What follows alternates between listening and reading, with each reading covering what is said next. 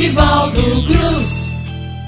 Hoje a gente vai trazer mais. São dois mestres homenageando mais um mestre. São os poetas Antônio Francisco, poeta lá Mossoró, no Rio Grande do Norte, grande poeta, está eh, sendo considerado novo Patativa da Saré. Ele e o Antônio Quidelmi Dantas, o nosso querido Quidelmi Dantas, lá de Nova Floresta, na Paraíba, juntaram-se para homenagear Zé Ramalho. Zé Ramalho, a voz da serra. Na realidade, esse cordel foi feito para os 70 anos de Zé Ramalho mas vale a pena pela qualidade do folheto, pela qualidade do cordel. Então vamos ouvir Zé Ramalho, a voz da serra dos poetas Antônio Francisco e Quidelmi Dantas, e é assim, ó.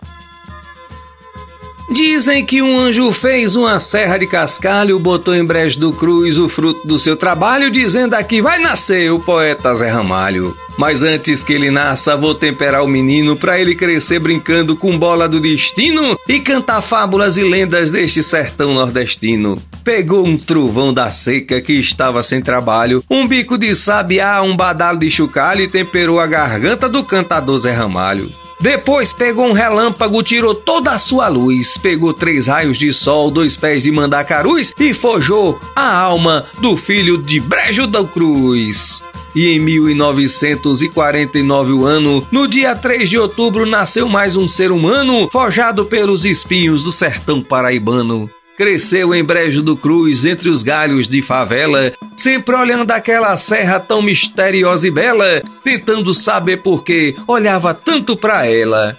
E lembrou-se da presença do seu velho avô Rai, que foi para Zé o pai, colocando a força verde para todo canto ele vai. Nas décimas de um cantador, ele não ficou ao léu, mostrou versatilidade, pros fãs tirou o chapéu, mostrando a peleja do diabo com dono do céu.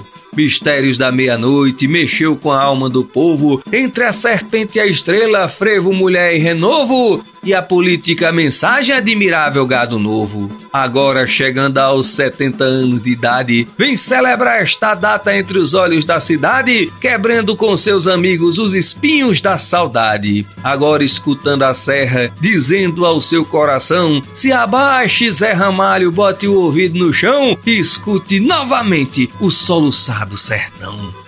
Eu escutei essa história cheia de magia e encantos, povoada de caipora, de rezadeiras e quebrantos, pela lente mágica do fotógrafo Aurílio Santos. Viva Zé Ramalho, viva Antônio Francisco, viva Quidelmi Dantas, viva tudo que é bom, a nossa cultura nordestina, o nosso cordel, essa maravilha toda, viva Sociedade você, viva tu, viva eu, viva nós tudinho, rapaz, coisa boa, obrigado pelo carinho, semana que vem tamo junto novamente e viva a cultura do Nordeste brasileiro, viva nós!